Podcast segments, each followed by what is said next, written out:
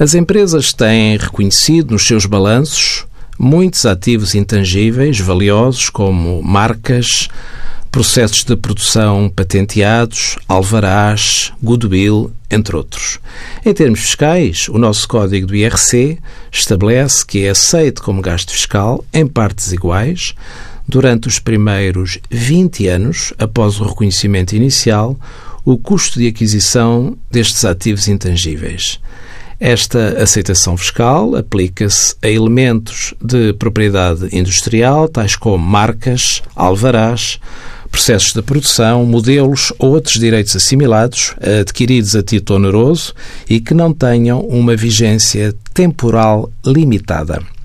Aplica-se também ao goodwill adquirido numa concentração de atividades empresariais. No entanto, já não se aplica aos ativos intangíveis adquiridos no âmbito de operações de fusão ou cisão. Também ao goodwill respeitante a participações sociais e ainda a ativos intangíveis adquiridos em entidades residentes em paraísos fiscais. Chamamos ainda a atenção aos nossos ouvintes que esta norma só se aplica relativamente a ativos intangíveis e goodwill adquiridos após 1 de janeiro de 2014.